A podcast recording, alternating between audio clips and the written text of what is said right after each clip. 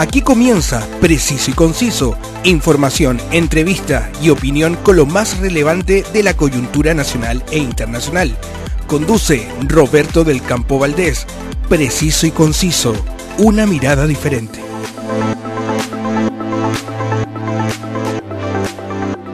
Saludos a todos, gracias por acompañarme en cada edición de este podcast. Saludo a quienes me permiten llegar a todos ustedes. Un espectáculo para disfrutar junto a toda la familia es El Circo Regresó, la nueva producción que está presentando el Circo de Pastelito y Tachuela Chico. Vaya a verlos al Mall Plaza Trébol en Concepción, donde se están presentando con tremendo éxito. Y quien también me permite llegar a todos ustedes es More Tour, la agencia de viajes y turismo que te lleva a conocer las maravillas del norte de Chile a través de las mejores rutas y un gran y personalizado servicio. Contáctalos en www.mortour.cl. La actualidad tiene muchas miradas, pero solo una realidad. Escuchas Preciso y Conciso con Roberto del Campo Valdés. El 26 de enero de 2023, el ex candidato presidencial Franco Parisi regresó a Chile gracias a que se levantó la orden de arraigo en su contra debido a la deuda de la pensión de alimentos de sus dos hijos. Este hecho lo mantuvo fuera de Chile durante la campaña presidencial de 2021, donde resultó electo el presidente Gabriel Boric, pero la obtención del tercer lugar en las preferencias es un resultado que no deja de sorprender, tratándose de un candidato que hizo campaña desde fuera de Chile y mayoritariamente en las plataformas que dan hoy las redes sociales. Si bien yo no soy propiamente un analista, me gusta documentarme para entender los diferentes procesos políticos que me hacen ruido y que probablemente a usted le interesa conocer también no solo porque coincidamos en nuestras eh, apreciaciones, sino porque sus consecuencias nos tocan de un modo u otro. Franco Parisi es, para muchos, un mal chiste de la política nacional. Para otros, en cambio, es una propuesta diferente e innovadora, más cercana a los problemas que afectan a los ciudadanos. Franco Parisi emergió como candidato presidencial en las elecciones de 2013, donde fue como candidato independiente y logró quedarse con el cuarto lugar de las preferencias. En esa época tuve la oportunidad de entrevistarlo cuando literalmente no lo conocía nadie, y muchos pensaban que su candidatura se trataba más bien de una buena broma de los eh, denominados outsiders de la política chilena. Recuerdo que en ese tiempo yo hacía entrevistas presenciales, es decir, yo tenía que ir donde estaban los objetivos de mis entrevistas. Ese 23 de noviembre de 2012 me citaron en una casa que estaba en Príncipe de Gales, en La Reina. No era la sede de un partido ni nada que se le pareciera. Después, el mismo Franco Parisi me contó que era una casa de sus padres y que la oficina donde se realizó la entrevista había sido antiguamente su pieza. Ese era Franco Parisi en 2012. Me pareció una persona agradable, muy respetuoso con mi trabajo y con una convicción absoluta de que su proyecto político era viable y lo mejor que podía pasarle a Chile. En esa época recuerdo que me impresionó mucho su discurso sobre su deseo de poner fin al apitutamiento político y económico. Invitaba, de hecho, eh, a los jóvenes que en estas elecciones cambiemos ese esquema de apitutados. Los invito a soñar con los ojos abiertos. Proponía también establecer una mejor distribución de la riqueza y de las oportunidades, poner fin al centralismo de Santiago, además manifestaba que la crisis de la educación había tocado fondo. Proponía también en ese entonces la creación de la ley de iniciativa popular, que consistía en que con solo reunir 30.000 firmas de apoyo se podría contar con el patrocinio presidencial y cada ministerio tendría una oficina de esta ley para otorgar asesoramiento. La ley de quiebras de las personas fue una de las propuestas que recuerdo llamó, eh, la, llamó mi atención por, por lo innovadora. En esa época eh, ya hablaba eh, Franco Parisi de ponerle fin al sistema binominal, de manera que pudiéramos votar por diputados y senadores independientes y no por partidos políticos. Recuerdo particularmente que en esa entrevista fue la primera vez que escuché a alguien proponer usar el dinero de los fondos previsionales para fines personales. Él incluso habló de retirar el 20%.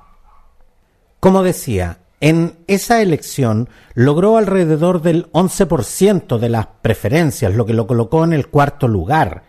Un resultado que no dejó muy conforme eh, a Parisi, pero que si lo analizamos en perspectiva, fue una candidatura que a pulso logró posicionarse, más allá de si usted o yo votamos por él en, en esas elecciones. De hecho, yo no lo hice. Franco Parisi está de vuelta en Chile. Fue el titular de los medios y tendencia en las redes sociales, pero esta vez ya no es el candidato independiente de la época en que lo conocí. Hoy viene liderando su propio partido, el Partido de la Gente, o el PDG, como se le conoce. Un partido de centro derecha creado a fines de 2019, siendo legalizado por el sistema electoral el 26 de julio de 2021. Un partido que hoy cuenta con 46.000 afiliados. Una cifra que para mi gusto no es nada despreciable si se considera la juventud de este partido. Hoy, de hecho, el PDG tiene más afiliados que la DC y está posicionado bajo el PC. No viene a instalarse, viene a aglutinar sus filas de cara al nuevo proceso constituyente para presentar sus candidatos el 7 de febrero. Vino a levantar candidatos, a arreglar la lista, a negociar con los republicanos, aunque en las últimas horas ya se ha conocido que definitivamente no habrá acuerdo entre el partido de José Antonio Caz y Franco Parisi. Al ser consultado si será candidato a convencional, ha respondido tajantemente que no, que solo viene como facilitador de este proceso. Sobre una nueva candidatura presidencial, solo ha dicho que en su partido hay muchos presidenciables no lo afirma, pero tampoco lo descarta según yo. Se ha declarado a favor de una nueva constitución, pero no en este momento, en que considera que las políticas implementadas por Gabriel Boric, las que denominó como merlucianas, solo han traído retroceso para Chile. Cuando uno piensa de ser presidente, ¿con quién gobernaría Franco Parisi. Él ha dicho que entre sus nombres lo haría con Rodolfo Carter, actual alcalde de la Florida, ex UDI, con Evelyn Matei, actual alcaldesa de Providencia, UDI. Incluso se llegó a mencionar que lo haría con la diputada Pamela Gilex, ex Partido Humanista. La pregunta es, ¿estarán estos rostros de la política dispuestos a gobernar en un proyecto político junto a él? La vida te da sorpresas, dice la canción de Rubén Blades. Pamela Giles alabó su liderazgo. Siempre lo he dicho, en mis 50 años de vida he visto realmente muertos cargando adobe. Pero el retorno de Franco Parisi ha estado marcado por la polémica y los cuestionamientos a su vida personal.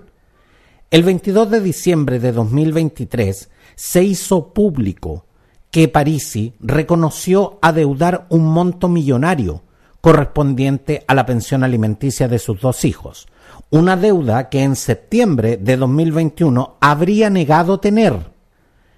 Claramente, el señor Parisi recuperó la memoria tras el paso de los años.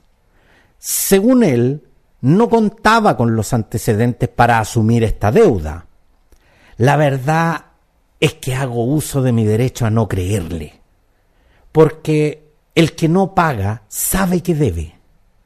He conocido muchos casos de gente que a sabiendas que debe no paga y después se escuda en el se me olvidó, eh, tú nunca me cobraste, o el caso, eh, o el clásico, nada que ver, yo no, yo no te debo. Parisi habría llegado a un acuerdo para ponerse al día con los pagos.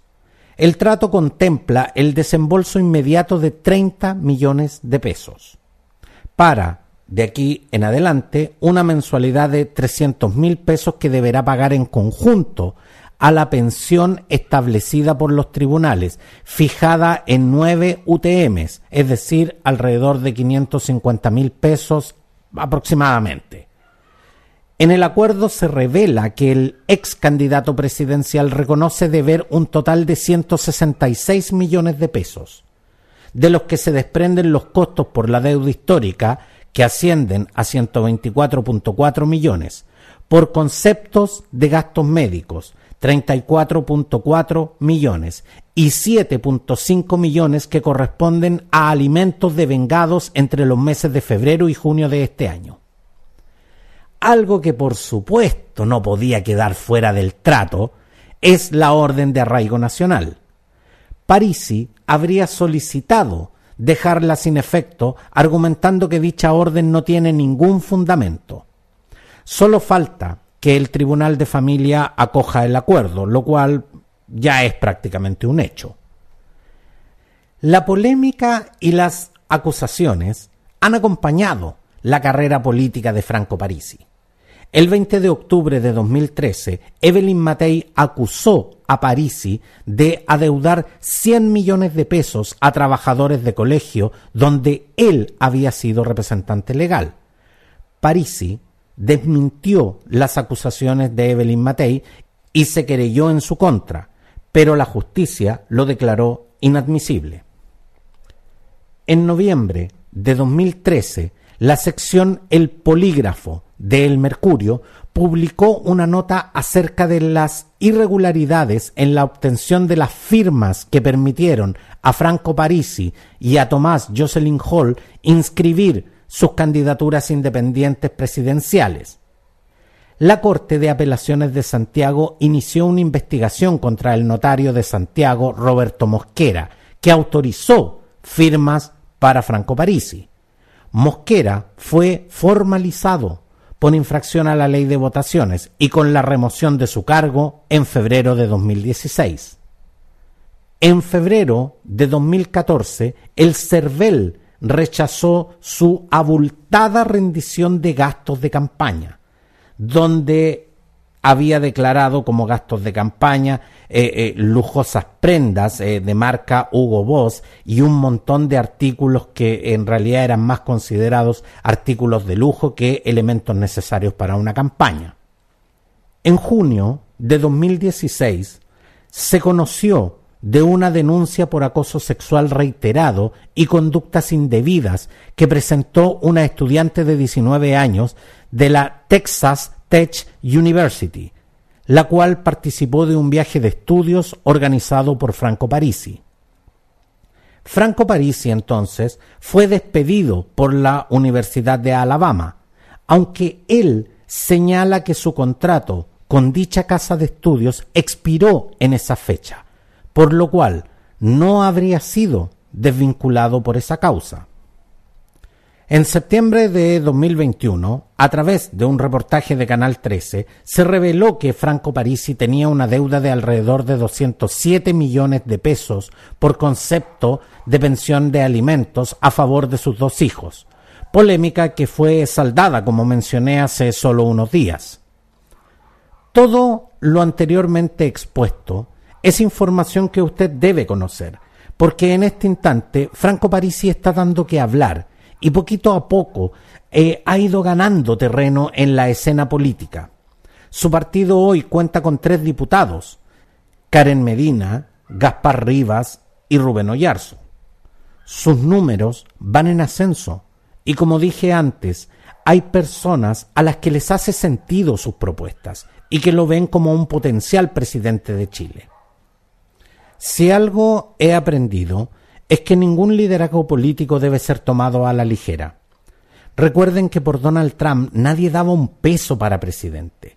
Sus propuestas eran consideradas delirantes por muchos de nosotros.